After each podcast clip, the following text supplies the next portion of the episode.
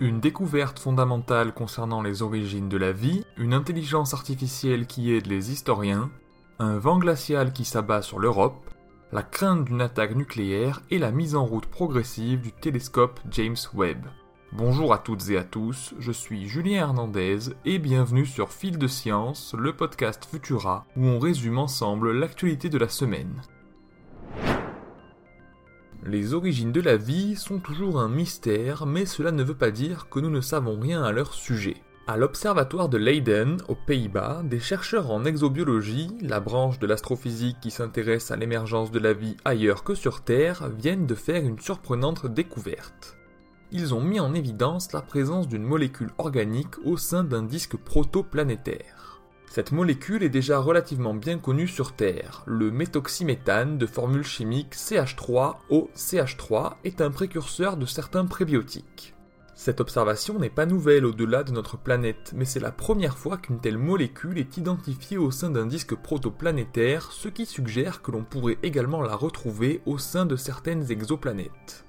Une découverte qui suscite un fort enthousiasme dans la communauté scientifique en exobiologie qui ne pense plus qu'à une seule chose désormais. Reconstruire les pièces du puzzle de l'émergence de la vie, des nuages moléculaires en passant par les étoiles, les comètes, les disques protoplanétaires et enfin les planètes. Nous ne possédons pas encore de machine à remonter dans le temps. En revanche, les chercheurs en intelligence artificielle de chez DeepMind ont développé une IA nommée Itaka capable de compléter des fragments de textes anciens. Elle va certainement pouvoir assister les historiens spécialisés dans le domaine de l'épigraphie qui cherchent à combler les vides au sein de fragments d'inscriptions anciennes et à estimer la date et le lieu de leurs écritures. En effet, après s'être entraîné sur plus de 78 608 inscriptions écrites en grec ancien, sa précision atteint 62% en reconstruction des textes et 71% en estimation de date d'écriture. C'est un flux de vent bien connu des météorologues qui va s'abattre sur l'Europe la semaine prochaine, le Moscou-Paris. Ce dernier, ayant été responsable de vagues de froid impressionnantes par le passé, va ramener les gelées matinales dans notre pays après un hiver plutôt doux. Mais le pire est à craindre pour l'Ukraine, pays actuellement en guerre où les températures vont descendre jusqu'à moins 15 degrés.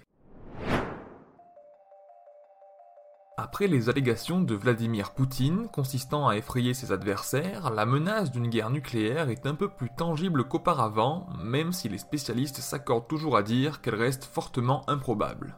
Néanmoins, des questions ont émergé au sein de la population comme celle-ci. Faut-il acheter des pastilles d'iode au cas où?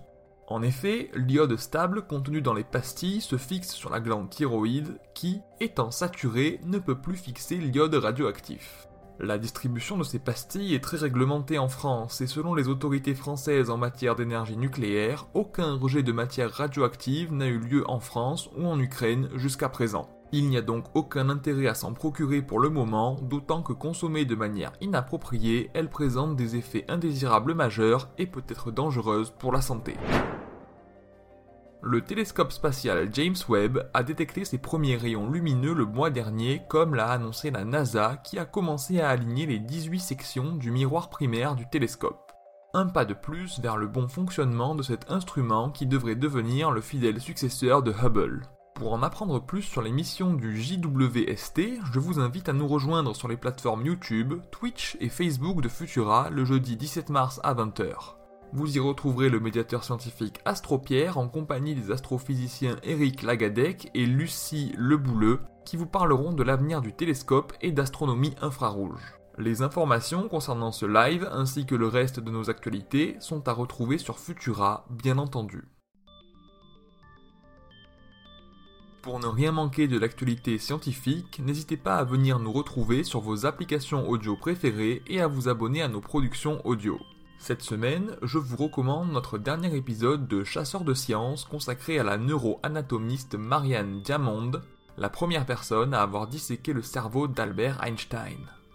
Pour le reste, on se retrouve vendredi prochain avec toujours plus de nouveautés scientifiques. Et d'ici là, bon week-end à tous.